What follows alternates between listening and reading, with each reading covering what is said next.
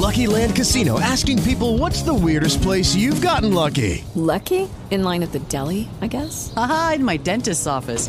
More than once, actually. Do I have to say? Yes, you do. In the car before my kids' PTA meeting. Really? Yes. Excuse me, what's the weirdest place you've gotten lucky? I never win and tell. Well, there you have it. You can get lucky anywhere playing at LuckyLandSlots.com. Play for free right now. Are you feeling lucky? No purchase necessary. Void where prohibited by law. 18 plus. Terms and conditions apply. See website for details. ¿Te preocupas por tu familia? Entonces, ¿por qué darles solo huevos ordinarios cuando pueden disfrutar de lo mejor? Eggland's Best, los únicos huevos con ese delicioso sabor fresco de granja, además de la mejor nutrición, como 6 veces más vitamina D, 10 veces más vitamina E y 25% menos de grasa saturada que los huevos regulares, además de muchos otros nutrientes importantes. Así que, dales los mejores huevos. Eggland's Best, mejor sabor, mejor nutrición, mejores huevos. ¿Qué puedo escuchar a esta hora en la radio? Un programa único y diverso. Que apasiona y divierte. Donde se destacan las diferencias y nos enriquecemos con todas ellas. Donde podemos encontrar todos los colores y todas las culturas. Un lugar donde nos encontramos y en el que nuestra voz se suma a la de otros. ¿Y eso cómo se llama?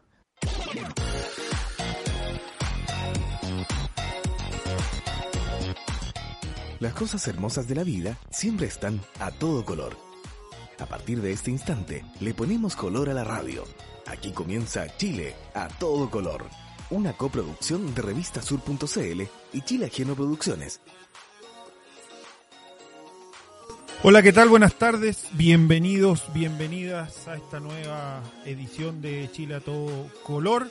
Como ya ven en pantalla con la, con la entrevistada aquí, María Emilia Iyú, académica de la Universidad de Chile, y a mi siniestra, como siempre, Virginia Migani. ¿Cómo estás, Vir? Bien, bien. Acá con un día especialmente lluvioso. Así ha sido como la tónica del, del, de la jornada, el tema de la, de la lluvia. ¿Y tú, María Emilia, cómo has estado? ¿Cómo, cómo llevas la, la cuarentena eterna?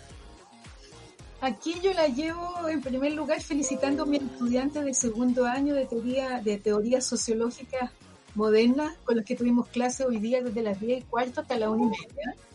Eh, por una solicitud de ellos, ¿no? Con apoyo mío en, en, en, porque no queremos atrasarnos, actuemos en clase en días feriados. Eh, eso primero para mandarles un abrazo a ellos, a ellas. Eh, y también con mucha tristeza porque campamentos como el campamento Dignidad de, de la Enemida y otros más están inundados, entonces además de la pandemia, además de la pobreza, además del abandono, están completamente mojados. Así que pedimos solidaridad, apoyo, contribución a nuestros compañeras, compañeros de los campamentos. Sí, sí la verdad que esas... Eh son, son realidades que, que existen, que a mí, a mí me, me choca un poco porque, por ejemplo, en Argentina, la, mi familia, mis amigos siempre decían como, ¿cómo querían mostrar a Chile aquí? La gente, y me decían siempre, ay, pero es que en Chile es todo tan, todo muy bonito, eh, que la, la pobreza, como que claro, a todo el mundo se obnubilaba, por ejemplo, la tecnología, mis, mis amigos, mi familia, todos consumen mucha tecnología, y que todos podían comprar. Y, y uno se quedaba así como, sí, está súper bueno. Pero uno sabía, yo sé que existen siempre realidades que, por ejemplo, hay gente que no tiene alcantarillado, que, no, que hay gente que no tiene agua potable, que, que no tiene electricidad y que no tiene un techo digno donde vivir. Y, y es muy, muy terrible eso. Es muy terrible. Como son realidades que, que afloren eh, cuando hay perdón, momentos eh, duros como estos que estamos ahora eh, mundiales, ¿cierto? Porque en realidad está todo, todo el mundo está parecido. Así que sí, comparto esa, esa también como visión de, de la pena, del, del, como un poco estar, no sé si como que uno piensa que no puedes hacer mucho. Es como, y no puedes hacer mucho también porque eh, ¿cómo uno podría construir ¿A, partir de qué? De, uno como ser humano. ¿Cómo uno puede construir eh, más dignidad eh, en, el, en una sociedad? Así es. ¿Cómo se hace?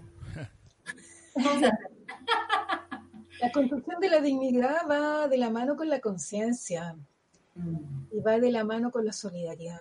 Eh, no es solamente una voluntad expresar con palabras, sino son acciones.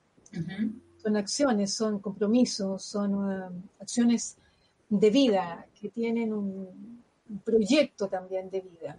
no, es porque estamos en pandemia, no es porque llueva hoy, no es porque hoy día esté pasando eso, sino es lo que tenemos que hacer, pienso yo, a lo largo de toda la vida, porque estamos convencidos de que así tendría que ser en nuestra vida, ¿no? Eh, eso.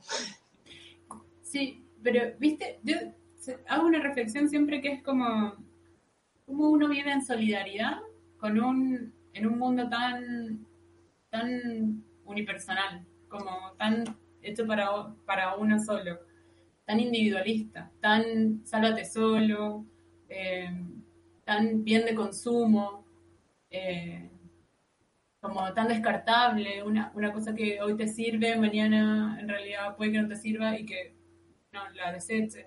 ¿Cómo, cómo construir una, una vida solidaria eh, si en realidad es, es también poco valorado el tema de la solidaridad? ¿No crees tú?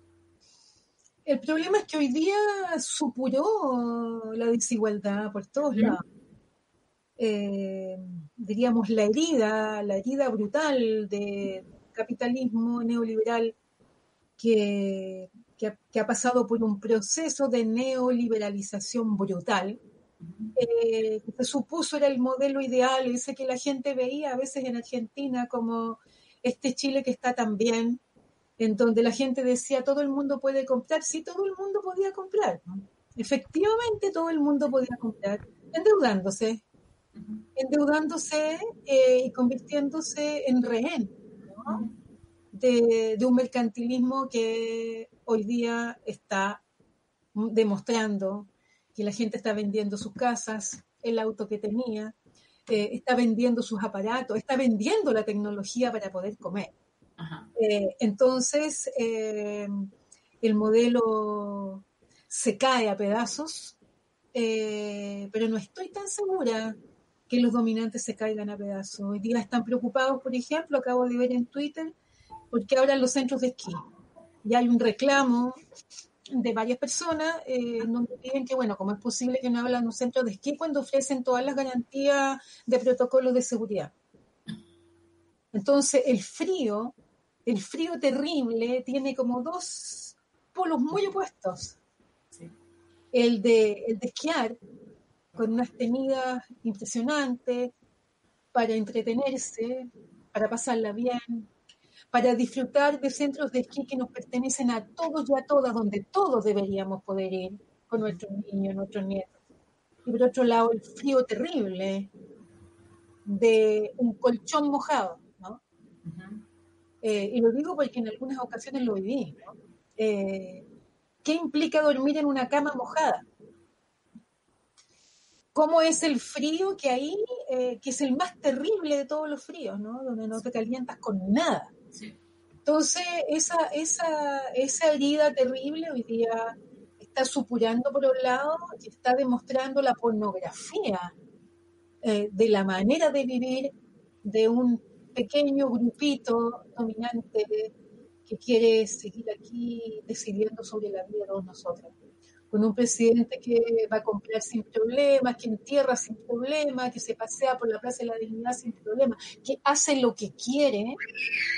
Y por eso nosotros acumularemos esta rabia como corresponde. Sí. Eso. Donde más productiva sea. y, y, veníamos tan bien, yo creo, veníamos tan bien, es como eh, ya el pueblo había despertado, estábamos ahí en la calle y, esta pandemia nos hizo tan, nos tiró tan abajo. De hecho, ahora leía también una carta que habían mandado algunas representantes del Frente Amplio, em, una carta abierta eh, eh, como quejándose un poco de la política eh, que, que, tenía este gobierno, eh, que iba, a remeter de vuelta con el tema de eh, ir a militarizar de vuelta la Araucanía, o sea, no de vuelta, sino más. como muchos, muchas como matices que son muy graves para este momento en que todos estamos pensando y muy preocupados, preocupadas por la salud. Entonces, eh, es, es, muy, porque por un lado uno quiere organizarse, trata como con los vecinos, con quien, eh, nosotros, nosotros, por ejemplo estamos acá en cabildos, eh, hablando con, con, varios sectores y qué sé yo, estamos como muy así, pero pucha, al final nos quedamos, nos repartimos mucho y tenemos mucha energía puesta en, en esto que pasa ahora, en esto de la pandemia que nos agarró en un, y, yo también, por un lado, le doy las gracias que nos haya agarrado así de organizados y organizadas, porque veníamos con un buen, un buen ritmo de organización. Eh, yo espero que no, no nos soltemos, porque veníamos bien, veníamos eh, perfecto, creo. Y esto nos agarró justo, justo. Sí, está, está, está la rebelión social de, de, octubre, pero la organización social la organización del pueblo es muy anterior. Sí. Viene de los años 30. Es decir, en un campamento o en una población o en un barrio donde se organizan las ollas comunes, es muy difícil que una persona, sea quien sea, se quede sin comer. Eh, por lo tanto, es la organización desde abajo, la organización de nuestro pueblo. Sí. Pero por otro lado, eh, estamos viendo lo que les sucede a quienes pensaron que habían salido de esos lugares o que no pertenecían a esos lugares y que hoy día se ven cesantes sin nada y que tienen que enfrentar la vida, pero esta vez, a diferencia de lo que hace un poblador o una pobladora, con mucha vergüenza, con mucha soledad, eh, con mucha incertidumbre de que todo lo que construyó, ahorró, compró, se endeudó, Morona. Sí. Entonces, eh, son, son, como varios matices eh, los que es interesante, son tantos en realidad que uno no podría hablar de eso tanto tiempo, pero solamente agrego que a lo, a lo que tú señalas sobre la persecución, la persecución permanente de, de, nuestros pueblos, de nuestros hermanos mapuche, eh, hoy día se, se afina, se, se, enriquece, se produce de una manera mucho más violenta todavía en unas condiciones en que la gente también está muriendo, está enferma también, y son desconsiderados y desconsideradas, ¿no? Eh, muchas veces por las instituciones. Eh, agrego a eso que, por ejemplo, algo ocurre en Santiago, que es una cosa muy distinta, y que hoy día están pintando con los colores típicos que se pinta, que pinta el fascismo, ¿no? Con gris, al sí. Entonces, todo lo que quedó ahí impreso, hola, hola Marimar. Ella ya se, se conectó. Hola, corrí, pero llegué. Muy bien. ¿Cómo están? Un abrazo, gusto verla. Igualmente. Entonces, todo lo que se expresó, todos los colores de la alegría, de las diversidades, de la porfía, pinceles, brocha, qué sé yo, spray, todo lo que se hizo en el, en el, en el GAM está siendo pintado gris, como las moles del fascismo, ¿no? Eh, que no soportan la creatividad, el color, el arte, eh, no lo soportan, pues. Entonces, tienen que aprovechar de pintarlo ahora porque no hay nadie en la calle. que no podemos, estamos en la indefensión. Porque están persiguiendo y porque están, están persiguiendo, acosando, deteniendo a la gente que va a comprar el pan a la esquina. Así de terrible. Así es. Mm. Sí. Y, sí, dale Jorge. No, no, que eh, aprovechando que, que, ya está Marimar conectada, eh, aprovecho de saludar a, a, las radios que y a las radios y las plataformas que retransmiten el espacio, a Radio Juan Gómez Milla, JGM, a Radio Antonio FM, a la Hacienda Atacama, a Radio Vive Tu Puerto de Talcahuano, a la Coordinadora Nacional de Migrantes, a la plataforma TECEN, y a la plataforma Haití al Día, que estamos saliendo en vivo por todos, por todas ellas. Eh, antes de, dar paso al tema que nos reúne hoy, quiero leer un par de comentarios que nos llegan desde Colombia eh, que lo hace Dianis Bonilla eh, y Tefi González, quienes dan cuenta de más de 130 personas, residentes chilenos, varados en Colombia, que llevan más de cuatro meses tratando de, de regresar a Chile eh, sin poder hacerlo. El consulado chileno, por lo que señalan ellos, eh, los tiene absolutamente votados y ellos siguen clamando por, por tratar de, de regresar al país donde, donde viven. Eh, es importante resaltar que hubo un grupo hubo un grupo, eran, eran más de 300, que pudo volver en un vuelo no humanitario, en, en vuelos pagados, que regresó la, la semana pasada y, están y están solicitando ayuda porque mm, ya, ya están sin, sin recursos. Muchos de ellos estaban de vacaciones en, en Colombia y, y la pandemia los, los, los, los tomó allá y quedaron atrapados allá. Ujú. Pero, ¿y estos eran, ahora quedan 300 personas? 130. Ah, 130. Era un grupo de, de- El grupo inicial era cerca de 400 personas. Un, Sí. un grupo grande que en el avión que pagó la CCU, con no me acuerdo qué empresa más, eh, se vinieron. Es un vuelo, insisto, no son ellos regresaron en vuelos no humanitarios, son vuelos pagados. O sea, la gente canceló para regresar. Eh, pero, pero todavía hay gente allá. Entiendo yo que están, van a ser, uy, le pusieron un nombre rimbombante, Operación Martín, bueno, como siempre el gobierno pone nombres rimbombantes para traer gente de Oceanía, pero hay gente que está más cerca que sigue sin, sin poder volver y sin tener respuesta. sí. Sí, eso es un temazo. ¿no? O sea, la, la situación de los varados, que, que es el, que es una denominación que existía ya, pero que hoy día se ha vuelto una realidad con, bueno, hermanos colombianos, peruanos, bolivianos, venezolanos que han pasado por esa situación en Chile y de chilenos y chilenas que han pasado por situaciones en otros países, eh, muestra bien la indiferencia de los estados, ¿no? Eh, muestra bien la indiferencia de sus propios gobiernos. Eh, y, y también permite, voy a decir quizás algo que no va a ser tan correcto, pero permite también que chilenos y chilenas pensemos que nos puede pasar exactamente lo mismo que le pasa a una persona de Perú, de Bolivia, de Ecuador, de Venezuela en Chile. Eh, eh, que eso también nos puede suceder y nos ha sucedido, porque la, la- el olvido funciona súper rápido. Cuando se trata de, de- de criminalizar, estigmatizar o maltratar, ¿no? Eh, pero me imagino que para cualquier persona que quiera, que desee volver a su país, que está varado en otro país, se le acaban los recursos, no tiene dónde estar, la gente está toda sin recursos en muchas partes, eh, ¿cómo hacerlo, no? O sea, ¿qué les cuesta mandar un avión con de estos milicos que no sirven absolutamente para nada, no? Yo lo siento, pero yo no hablo de manera muy correcta, así que lo siento mucho. O sea, los milicos son un lastre, no hacen absolutamente nada útil. Lo que están haciendo es vigilar, perseguir, darse vuelta por ahí. Y las policías, o sea, tienen aviones para mandar y traer la gente, son 130 personas. O sea, cabe perfectamente la gente en un avión. ¿Qué les pasa? Sí. En realidad eh, eh, es un abandono, porque es un abandono, es un abandono, es una desidia del Estado que no tiene nombre. Entonces, en ese sentido, yo creo que hay que exigir, Sí. porque la gente, mucha gente volvió, yo me recuerdo uno de los grupos que volvió, que nosotros estuvimos un poco en, esa, en, ese- en ese momento, en esa campaña, eh, hubo un apoyo, pero por otra parte la gente tuvo que pagar, pagarse, pagarse el viaje de regreso, porque además las compañías no respondieron.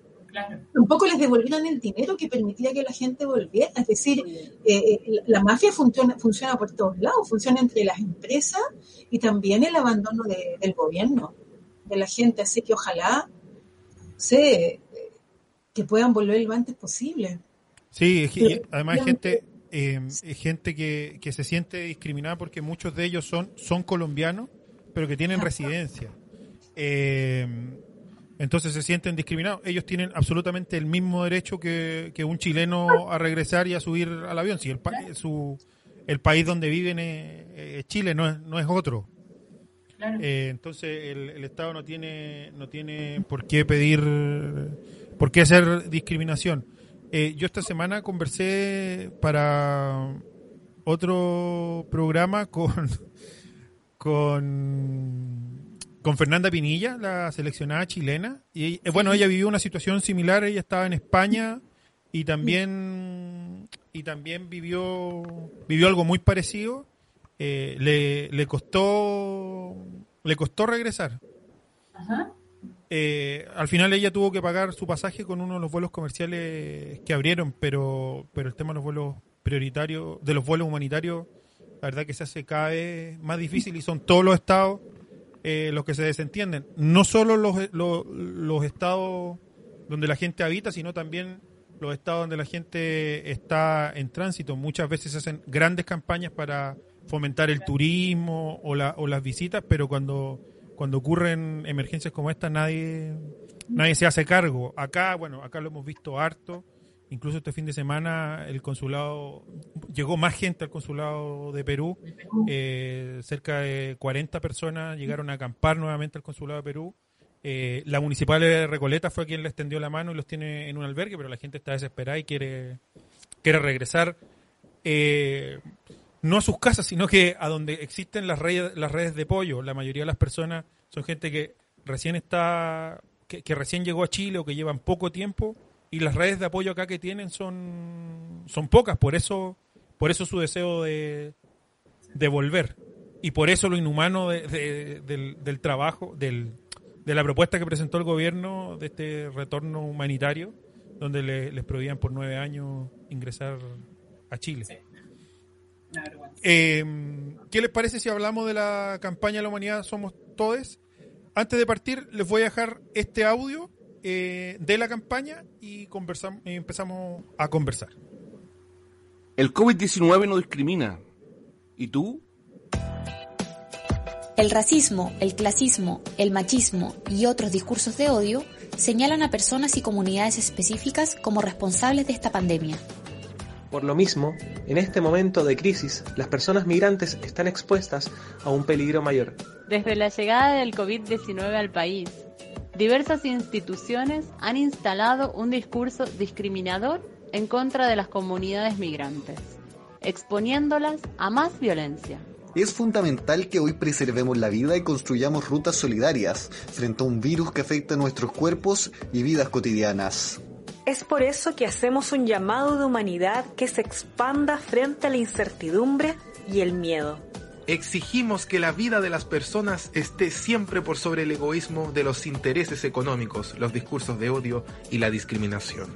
Porque para defender la vida necesitamos de la solidaridad que nos ha permitido sobrevivir hasta hoy. Aunque estamos obligadas y obligados a la distancia física, necesitamos conectarnos y reconocernos como iguales.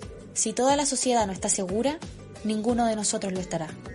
La humanidad somos todes. Todes. La humanidad somos todas, todos y todes. La humanidad somos todes. La, la humanidad, somos, somos, somos todes. Está claro. La humanidad somos todes.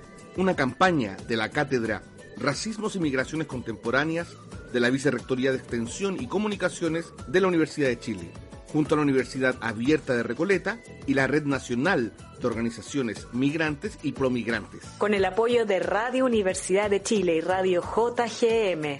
Encuentra toda la información de la campaña en uchile.cl slash la humanidad somos todes.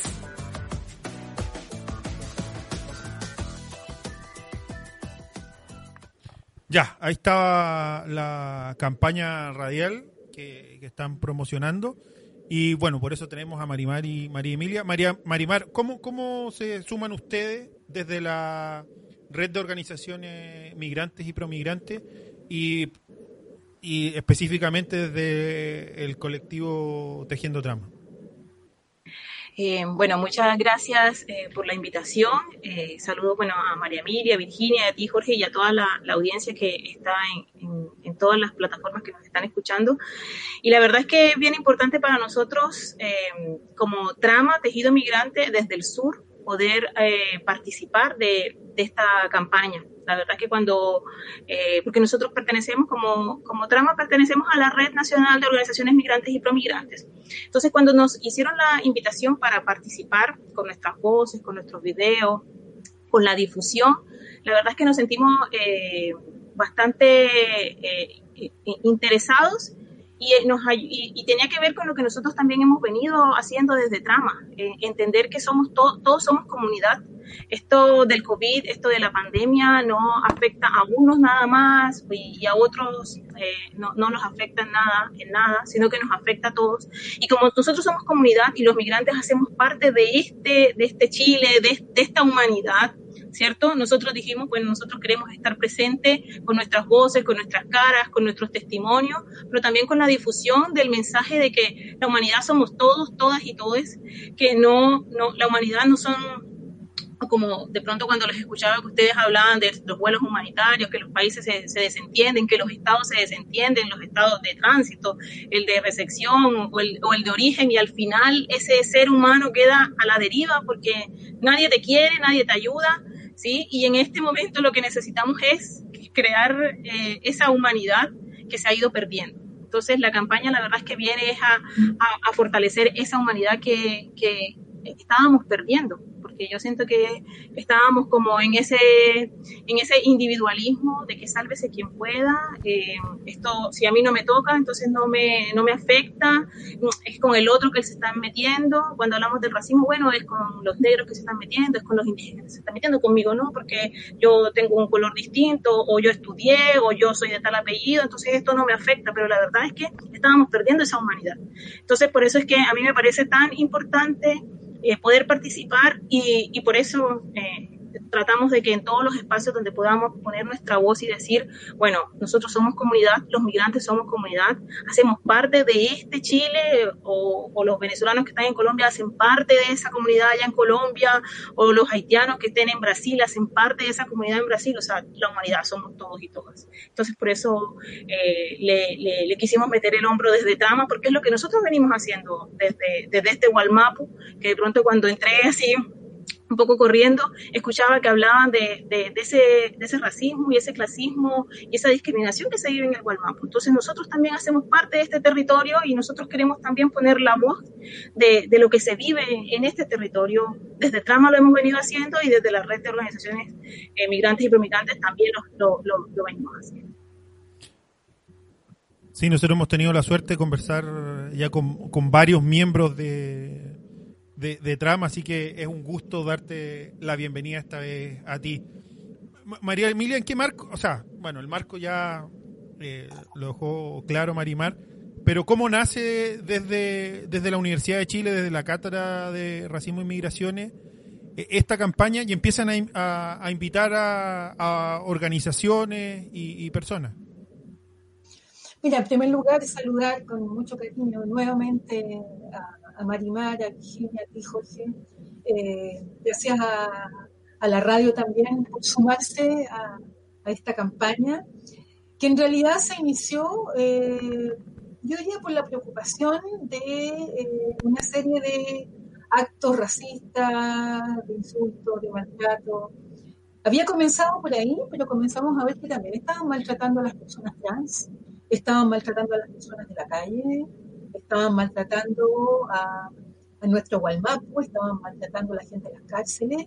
Eh, y vimos, bueno, hay todo un mundo eh, maltratado eh, por distintas razones eh, y también reflexionamos frente a lo que es este par muy distinto entre el humanitarismo y la humanidad y el humanismo. ¿no?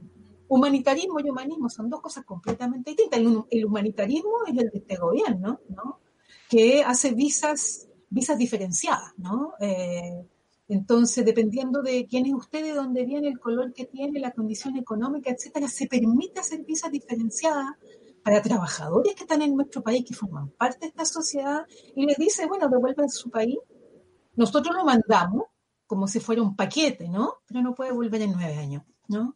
Eh, lo, que, lo que inventaron para la comunidad haitiana, ahora lo están inventando para la gente que está varada. Entonces, reflexionando mucho sobre esto, estuvimos conversando bastante al respecto y lo conversamos con nuestros compañeros y compañeras de la red, lo conversamos también mucho al interior de la cátedra, eh, lo conversamos con nuestros amigos, amigas, colegas también que viven en Chile hoy día, que hoy día hacen parte de este país, y dijimos, en lugar de, de tirar de la cosa racista o antirracista, vamos a decir que la humanidad somos todos, porque tenemos que ser inclusivos, inclusivas en, en aquello que se puede, en, en, aquello que está, bueno, por una parte, en, en, estas relaciones tan terribles, ¿no? Que se, que se arman a partir de ese terrible concepto que se llama diferencia, yo lo pongo entre comillas, que no es diversidad, ¿no? Y que es construida estigmatizadamente. Y dijimos, hablar de la humanidad somos todos es incluir, ¿no? Pero cuando yo veo hoy día que, por ejemplo, se le están negando los medicamentos a mis amigues de, que son portadores del VIH, estoy diciendo que los están condenando a muerte, ¿no? Y la humanidad somos todos. Ellos también, ellas también forman parte de aquello que queremos llevar a cabo. Entonces, obviamente hay aquí un, un interés eh, que, que, viene de mucho antes de que la cátedra se crea, de, se llama racismos en plural, porque no podemos pensar y ahí sacamos una declaración hace unos poquitos días, hace como tres días, ¿no? Eh, donde hablamos de crímenes racistas en plural, en donde el huerquén, el huerquén que acaba de ser asesinado, ¿no? Y el joven haitiano que acaba de ser asesinado, no los podemos poner en lugares distintos, como tampoco podemos poner en un lugar distinto a George Floyd que, que, es una cosa muy importante, porque en ese sentido la reflexión es una reflexión, yo diría que tiene que ver también con una mirada internacionalista, ¿no? Entonces, humanidad, humanismo y humanitarismo, no, humanitarismo también tenía Hitler, ¿no? Y también se planteó así, cuando decidió exterminar a unos y no a otros, ¿no? Cuando decidió, decidió clasificar, el, el humanismo es otra cosa, porque el humanismo es una mirada emancipatoria eh, es tener una mirada completamente distinta frente a lo que está sucediendo. Y en ese sentido, eh, cuando hablamos de la humanidad, somos todos, además de incluir, fundamentalmente planteamos tres conceptos eh, que lo, también los pensamos mucho y que nos parecen súper importantes. El concepto de solidaridad, en primer lugar, entendido no como la solidaridad que es un enjuague bucal, sino la solidaridad porque podemos vivir juntos siendo distintos, porque podemos vivir juntos y hacer sociedad, que era lo que tú planteabas, Virginia, hace un momento, cómo este individuo puede ser solidario, porque no puede vivir solo en el mundo, no puede, aunque sea ultra consumista, aunque haya sido el egoísta más grande, en algún momento se cae y alguien le ayuda a pararse. La solidaridad es un concepto muy potente, implica vivir juntos siendo distintos. ¿ah? Eh, y poder hacer sociedad desde la diversidad, porque hay cuestiones que nos afectan a todos. Hoy día la vida es un bien de todos y de todes, ¿no? Eso por una parte es uno de los conceptos que hemos sacado algunas columnas, lo hemos trabajado más, ¿no? El segundo es comprensión, ¿no?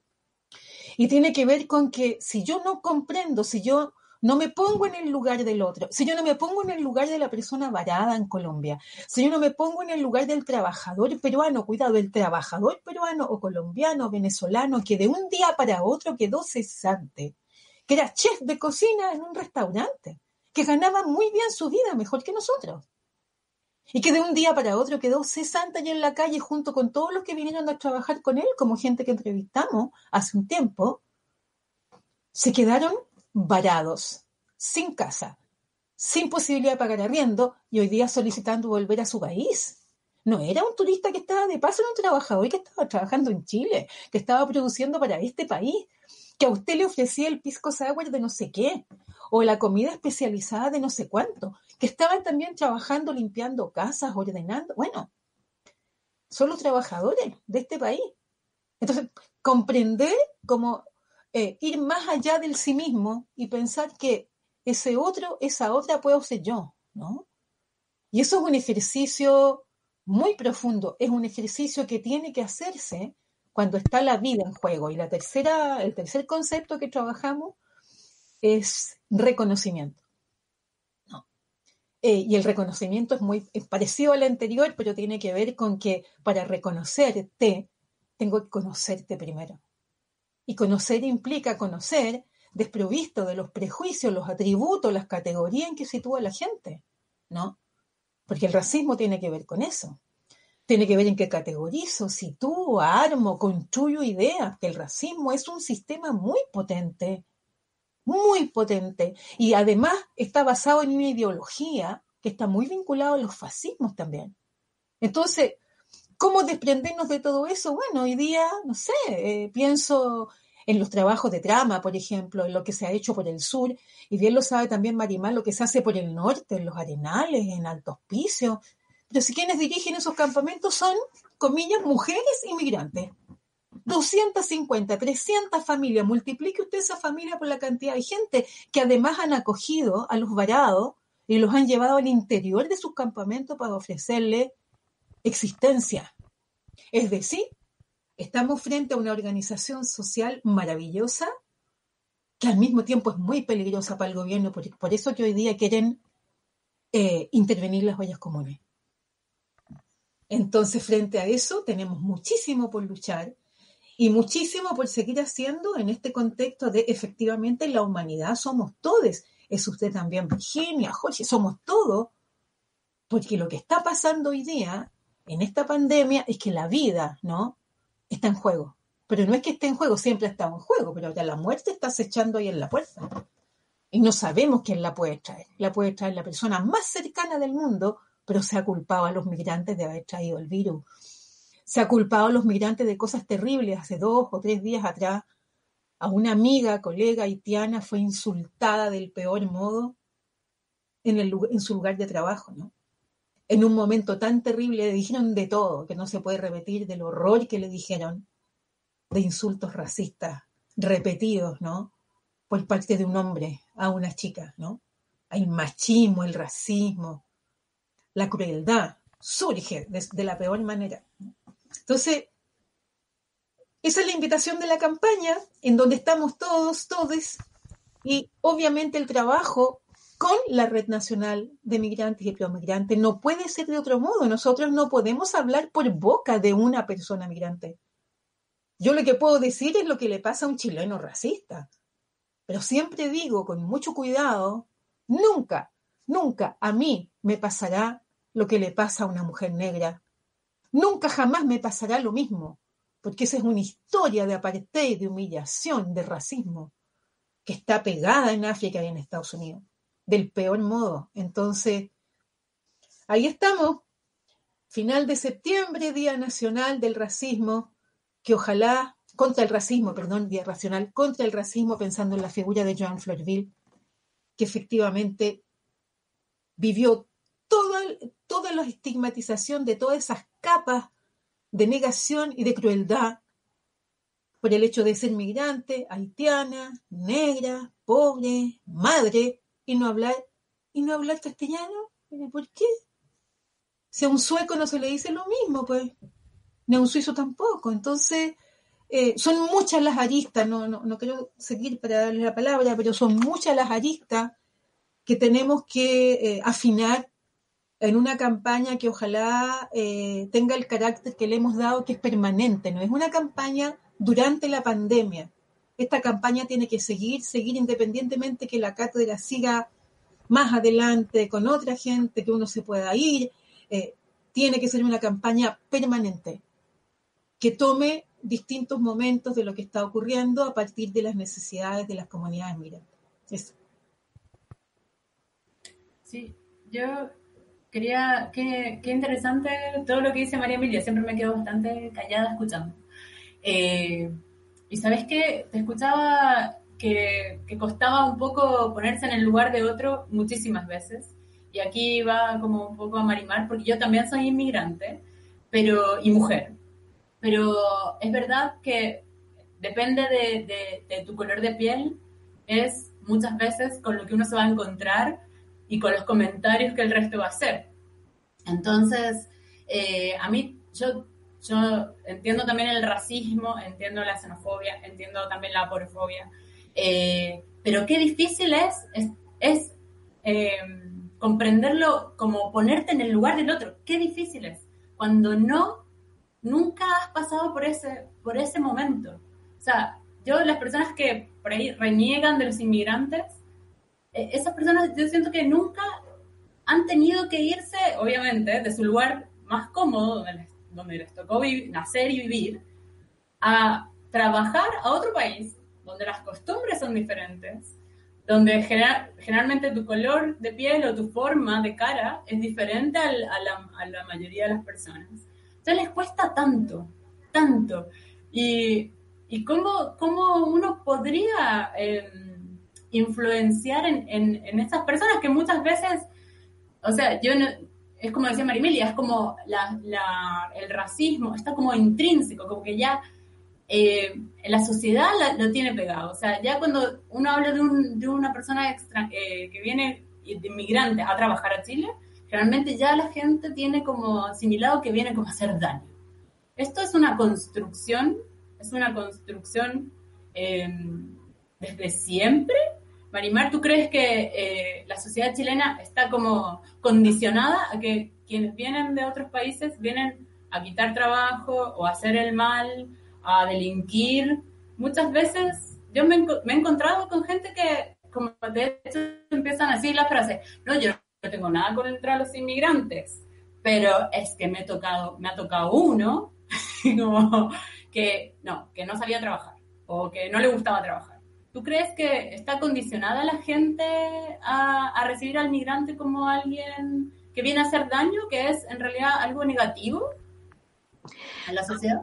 A ver, Virginia, o sea, no sé si decir que está condicionada a, yo creo que esa parte, no, no me atrevería a decirlo así y tan general porque tampoco me gusta generalizar. Yo soy de las que trato de no generalizar y yo siempre trato de que no todos son racistas o no todos son eh, xenófobos o no todos son clasistas. Hay unos cuantos, ¿cierto? Últimamente, bueno, si nosotros eh, alguien me, me, me, retó por, por decir esto mucho en público, me decía, te van a mandar en un avión para tu país. Pero últimamente, por ejemplo, los discursos de este gobierno van encaminados a, eso, a condicionar, si tú, como para utilizar esa palabra, bueno, para condicionar a que el común de la gente, el que el común del chileno, que de pronto no conoce a un migrante, sino que se queda con lo que el ministro tal dijo, o el subsecretario tal dijo, o que el presidente dijo, pues se queda con esa idea, entonces efectivamente se está condicionando a que esa persona efectivamente tenga un, un sentimiento anti-migrante, anti-colombiano, anti-peruano, anti-boliviano, ¿cierto? Pero yo no, yo no me atrevería a decir que están condicionados todos los chilenos porque no es así. Hay una gran cantidad de personas eh, eh, chilenas bueno, que, que, son los que igual creo yo que son los que trabajan en las organizaciones promigrantes, por, por eso existen, o si no, no existirían, si no solamente existirían organizaciones migrantes. Pero lo que sí eh, sé es que, bueno, yo siempre he utilizado el, el, discurso de que yo no puedo convencer a todos los chilenos, ¿cierto?, de que estén a favor de la migración.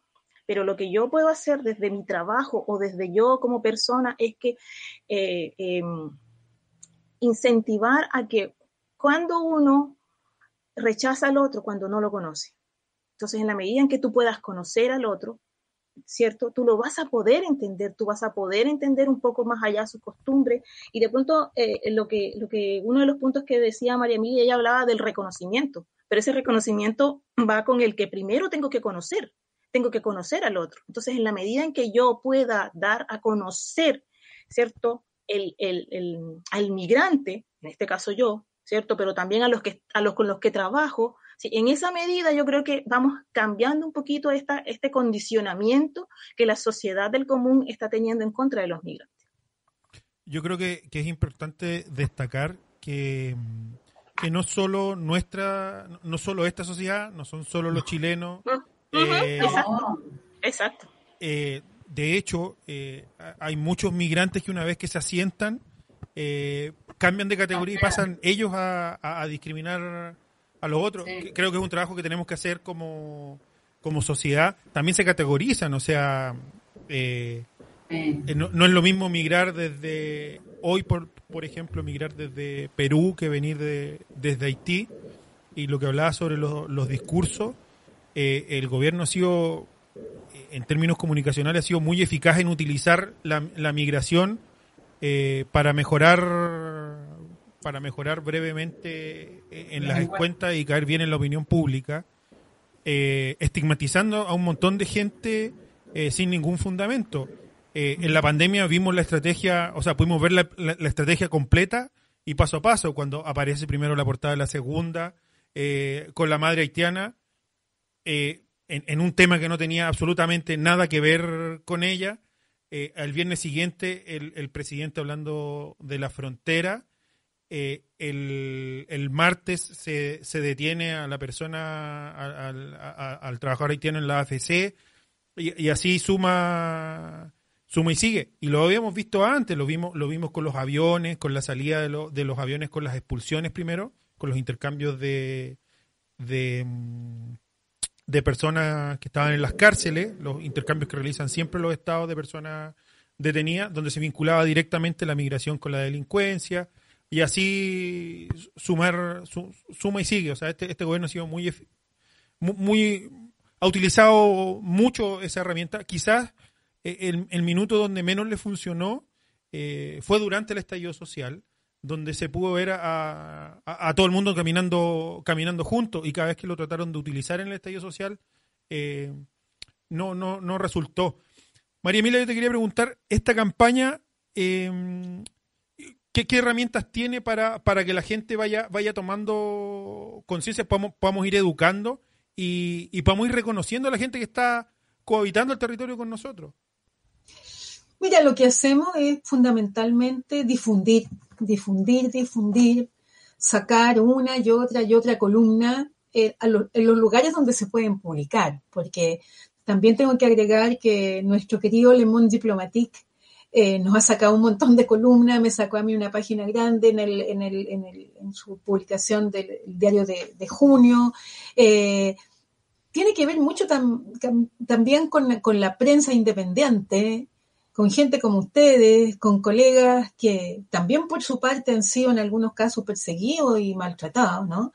Eh, y por lo tanto, difundir, difundir, difundir sin cansarse. Estamos también en las páginas de la Universidad de Chile, pero también hay acciones, hemos hecho conversatorios, encuentros, eh, por distintos lados, ¿no? Eh, con la idea de dar a conocer lo que, lo que señalaba Marimán, ¿no? Dar a conocer el trabajo, el trabajo que hacen las comunidades migrantes, dar a conocer saberes, conocimientos, profesiones, culturas, conocimientos ancestrales. Eh, y a mí me importa mucho eh, tratar de insistir cuando hago talleres por otras razones, ya sea a veces en, escuelas o en universidades, incluso en empresas, estamos por ahí, ahora nos están pidiendo, ¿no? Eh, es hablar de los chilenos, es hablar de nosotros primero, ¿ah? Eh, y después eh, hablar y decir qué sabemos de las personas migrantes. Primero, eh, señalar que estamos en nuestra región, estamos en nuestra región y como yo hago muchas locuras en esos talleres, digo, recuérdense de una canción que decía así, un canto de amistad, de nueva vecindad, unidos nos tendrán eternamente. Sea, por nuestra libertad, por nuestra lealtad, tenemos que vivir gloriosamente, pues es un símbolo de paz que alumbrará el vivir de todo el continente americano. Fuerza y optimismo, fuerza y hermandad será, un canto de la hermandad y daba el listado de Argentina, Brasil y Bolivia y nombraba a todos los países de América Latina para terminar diciendo son hermanos soberanos de la libertad. Me enseñaron un montón de niños cantaron esa canción, ¿no? En donde obviamente hablábamos de la región. En un momento a lo mejor en que esa canción se comenzó a cantar cuando la región era importante, cuando los gobiernos participaban en los acuerdos regionales. A veces no eran ni muy buenos, pero lo que importaba era lo que ocurría en América Latina, en América Central, ¿no? Eh, sin embargo, muchos de los países de donde vienen nuestros hermanos y hermanas migrantes son los países donde la gente va de vacaciones, pues, a conocer Machu Picchu, ¿no? A conocer Tiahuanaco, ¿ah? a, a- Colombia, a República Dominicana. Por favor, son los lugares donde el turismo ofrece, ¿no? Un pedacito del país, un pedacito ínfimo eh, del goce, sin dar a conocer una cultura, sin dar a conocer una historia, sin que se conozca nada de ese país. Entonces, yo siempre termino diciendo, bueno, ¿y qué sabemos de Haití? ¿Qué se sabe de su historia, no? ¿Qué se sabe de sus luchas, de sus luchas, no? Por la liberación. ¿Qué se sabe de Antenor Firmín? ¿Qué se sabe de sus lingüistas? Si están en Chile, pues, pregúntenles a ellos, ¿no? ¿Qué se sabe de su medicina? ¿Qué se sabe del vudú? No se sabe nada. Y como no se sabe nada, porque además lo que ocurrió en Haití también tiene que ver con gobiernos terribles, ¿no?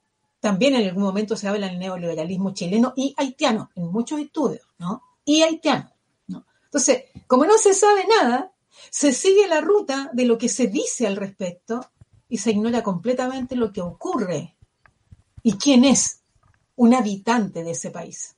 Si esto lo cruzamos además con el racismo, un racismo que ya funciona, ¿no?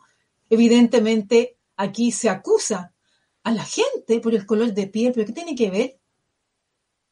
Pero si nosotros también tenemos afrodescendencia en Chile y tenemos cerca de un cuatro y tanto por ciento. Y también tenemos sangre indígena en nuestra vena, que bueno, más del cuarenta y tantos por ciento. Entonces hay que leerse los libritos, hay que leerse el ADN chileno. Y lo digo porque no quiero con esto señalar eh, lo que puede decir una persona que ignora, porque no tiene los conocimientos, no tiene las herramientas. Hablo de la Universidad de Chile, nuestra universidad, donde hay actos racistas de profesores, funcionarios y estudiantes contra estudiantes de la Universidad de Chile con los que estamos trabajando. Cuidado, no somos, no somos una suerte de, galaxia de vidrio eh, por allá. Somos la realidad también y también se ha maltratado a personas en nuestra universidad. Por lo tanto, fíjense que hay que desalojar ese racismo de nosotros y nosotras, porque también hay racismo en Colombia y también hay en Venezuela y también hay en Brasil y podríamos seguir eternamente. No es un problema chileno el racismo, es un sistema de poder, es un sistema de poder con una ideología terrible que permite gobernar, permite que la gente se, se agarre por abajo para poder manduquear por arriba. Entonces, claro, cuando se habla de robar el trabajo, esa, esa frase es universal, está en todos los idiomas. Nosotros le robamos el trabajo a los franceses cuando estábamos allá, los chilenos le roban el trabajo a los suecos, los colombianos no sé qué. Todo el mundo le roba el trabajo a todo. Pero que es curioso si es la, clase trabajadora que está produciendo para todo el mundo y para esas pequeñísimas familias en donde está parte de este espantoso gobierno, ¿no? Haciendo sus réditos, ganando hasta lo último, acumulando hasta que no puede más, gracias a una clase trabajadora. Estamos frente a una clase trabajadora. El migrante, la migrante se va de su país porque busca trabajo por distintas razones. No se va de buenas ganas, no sale de su país feliz de la vida, no planifica el viaje un año antes, mentira. Hay razones muy duras para que tenga que salir tal como salimos nosotros, ¿no? Un millón quinientos mil chilenos afuera, pues. Entonces, estamos así moviéndonos por el mundo repartidos, desplazándonos a cada rato porque hay unos hilos por acá arriba, que es la economía mundial, que son las empresas mundiales y son los estados que mueven estos hilos y algunos sirven, otros sirven menos, otros son desechables, otros mueren en la frontera, otros mueren en los muros, otros mueren en, en el Mediterráneo y así, así suma y sigue. Es una realidad terrible. Entonces, la migración es una es un fenómeno social y el racismo sé que es un problema. La migración no es un problema. El problema es el racismo. O sea, el problema está en nosotros y en desalojarlo. Ahora, como estamos en Chile, yo invito a chilenos y chilenas, incluso mientras más racista sea, que conversemos. Porque yo estoy segura y muchas veces nos ha pasado con gente que tiene unos propósitos súper duros racistas, ¿no? Que conversando y conversando y conversando va dándose cuenta de cosas que efectivamente se las puede sacar de encima. Entonces desarraiguémoslo, saquémoslo y trabajemos en conjunto. Y por último, señalar que cuando el presidente dice chilenos y chilenas, pero hay alguien, ¿cuáles son sus asesores, no? Pero si este, este no es, aquí en este país vive mucha gente, Viven mucha gente, viven las personas migrantes consideradas como tales a diferencia de los extranjeros. Seamos claros. Seamos claros, ¿no? Y que en realidad aquí estoy con Maribar Vargas. Yo no estoy con una inmigrante, estoy con Maribar, con Marimar Vargas, una compañera. Punto. No tengo por qué agregar una nacionalidad para presentarla. Porque cuando hacemos eso, los chilenos estamos siendo racistas. Porque a mí nadie me presenta con mi nombre y mi nacionalidad al lado, salvo que esté en otro país y quieran demostrar que soy inferior, ¿no? O también puede ser alguien que quiere demostrar que es superior, cuando yo digo, oye, mi amigo suizo, ¿no? Él es no, de no sé dónde. Bueno, pero ese es un extranjero invitable, bueno, para ser novio la hija o del hijo, no sé qué, eh, pero no necesariamente una persona migrante. Entonces, esto tiene mucho, mucho que tirar, mucho hilo que tirar y mucho trabajo por hacer. Y invitamos a todos, a todas, a todas a incorporarse, a participar, a leer eh, lo que planteamos en nuestra campaña. Pensamos que es una campaña que está bien planteada, pensamos que es una campaña humanista que probablemente va a tener muchos errores, que vamos a tener que considerarlo y para eso trabajamos en conjunto entre varios asociados ¿no? y asociadas. Eso. Oigan, es importante recordar del, eh, ahora que María Emilia hablaba de los trabajadores, del origen del actual proyecto de migraciones que lo presentaron en el 2013, después de una serie de presiones de, la, de la Federación Nacional de Fruta, eh, de la Sociedad Nacional de Agricultura, por la necesidad de legislar el, el, tránsito de los trabajadores internacionales, los temporeros, que parten sus faenas con las mismas empresas en el norte de Perú pasan por Bolivia, por Argentina y terminan en el, en, el sur de Chile. Eh, en ese minuto era, era importante trabajar. Hoy, hoy se dio una, una vuelta bien larga. Marimar, desde, desde el sur, ¿cómo, cómo, ¿cómo lo han estado haciendo con el, con el trabajo día a día, más ahora en medio de la pandemia?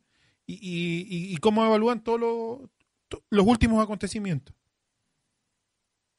Bueno, eh, yo creo que igual que en, en las distintas regiones, ¿ah? hemos, las organizaciones hemos venido trabajando como siempre en el sentido de que hemos tratado de eh, solidarizar con el otro.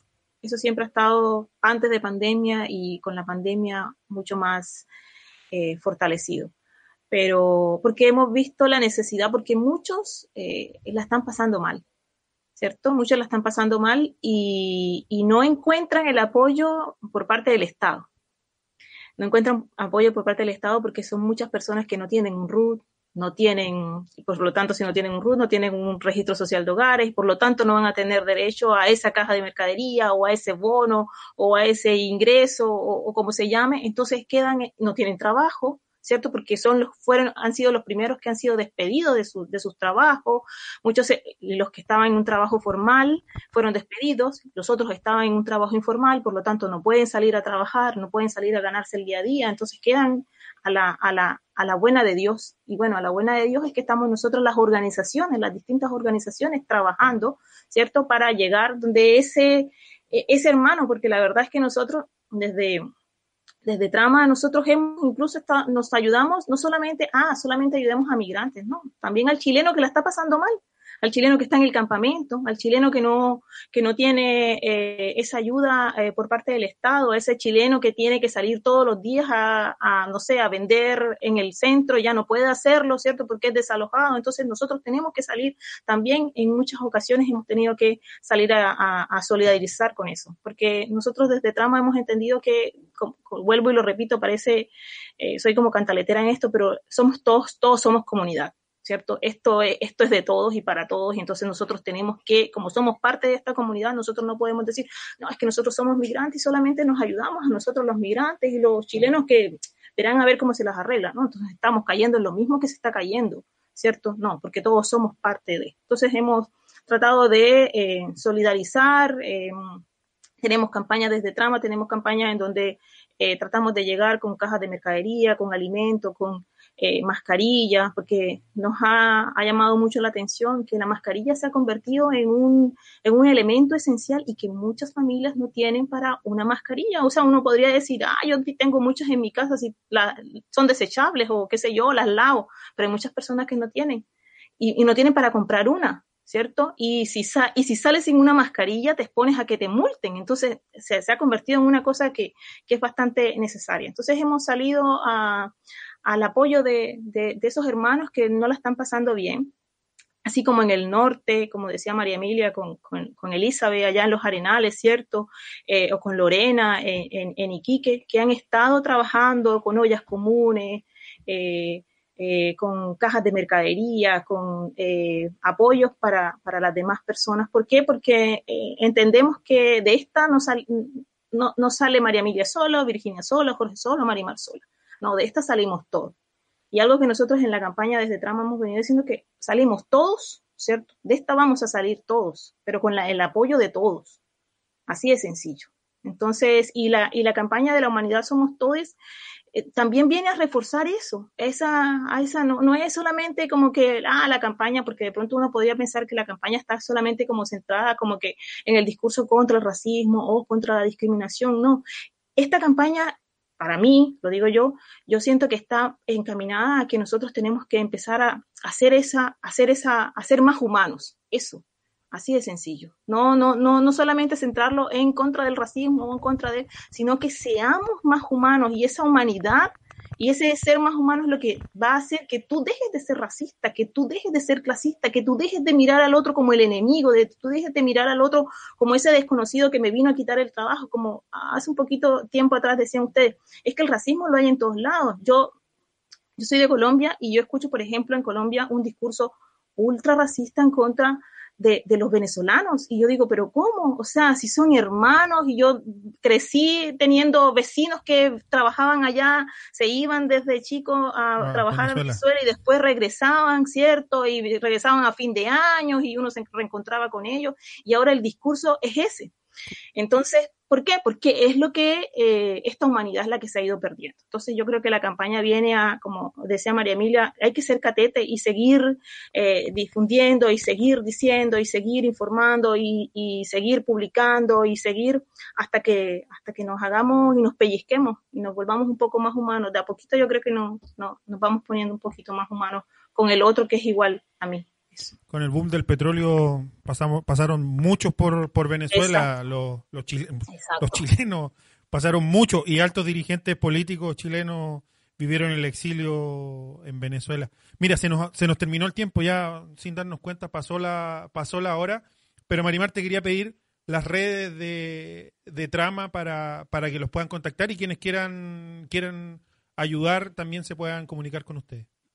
Ya, nosotros nos encontramos en Facebook como Trama Tejido Migrante y en el Instagram también como Tejido Migrante. Ahí nos encuentran, ahí están nuestras campañas, ahí también está todo lo que tiene que ver con lo que estamos haciendo y hemos venido haciendo. También tenemos, por ejemplo, un curso eh, contra la trata de personas que empezamos a hacer un curso online para eh, eh, eh, dirigentes de organizaciones migrantes y sindicales y de la organización civil, porque también con esto de la pandemia, la trata ha venido a ser, ya venía de, ya venía de antes, ¿ah? pero con esto de que estar encerrado, de las redes, de las redes sociales, que ahora todo es por redes sociales, por Zoom, por Facebook, por todo, entonces también se venía acrecentando. Y no nos damos cuenta que de pronto en la casa de al lado puede estar una casa en donde esté un tratante de, de personas y nosotros estemos ciegos. Entonces también para identificar esas situaciones. Así que eso, consíganos en, en todas las redes, estamos como Trama Tejido Migrante.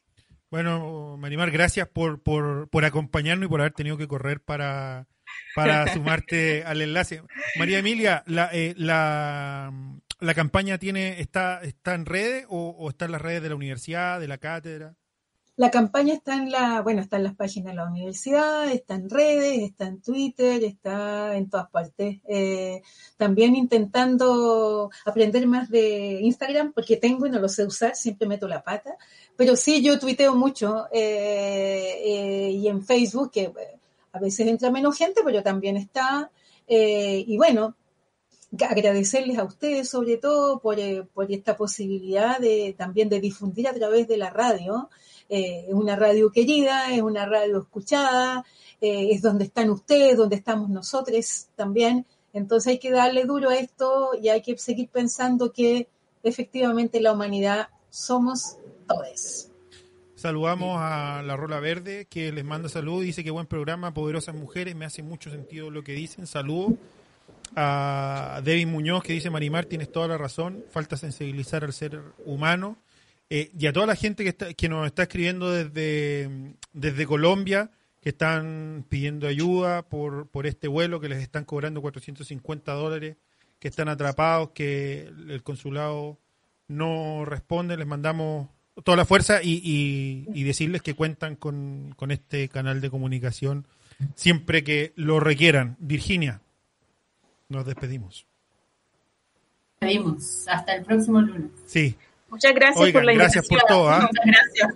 Eh, nosotros nos escuchamos. Cariños al sur, cariños al Gualmapu. Gracias, gracias. Un abrazo. Nosotros nos escuchamos el, el miércoles que tenemos el programa especial donde van a estar los asesores prestando eh, eh, asesoría en materia migratoria para todos quienes lo requieran. Agradecerle a Radio Juan Gómez Milla, JGM, a la Radio Antonia FM, a la Hacienda Atacama, a Radio Vive Tu Puerto Talcahuano, a la Coordinadora Nacional de Migrantes, a la plataforma TECEN y a la plataforma Haití al Día. Nos escuchamos el miércoles. Chao. ¿Se acabó? Sí. ¿Y qué hacemos ahora? Puedes compartir este capítulo en redes sociales. ¿Dónde lo encuentro? En Spotify, eBooks, Facebook, Instagram y por supuesto en revistasul.cl.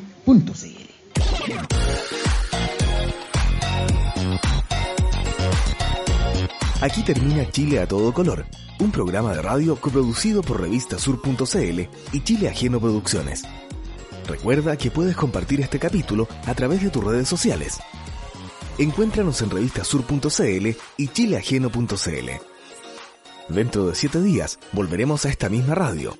Y recuerde, las cosas hermosas de la vida siempre están a todo color.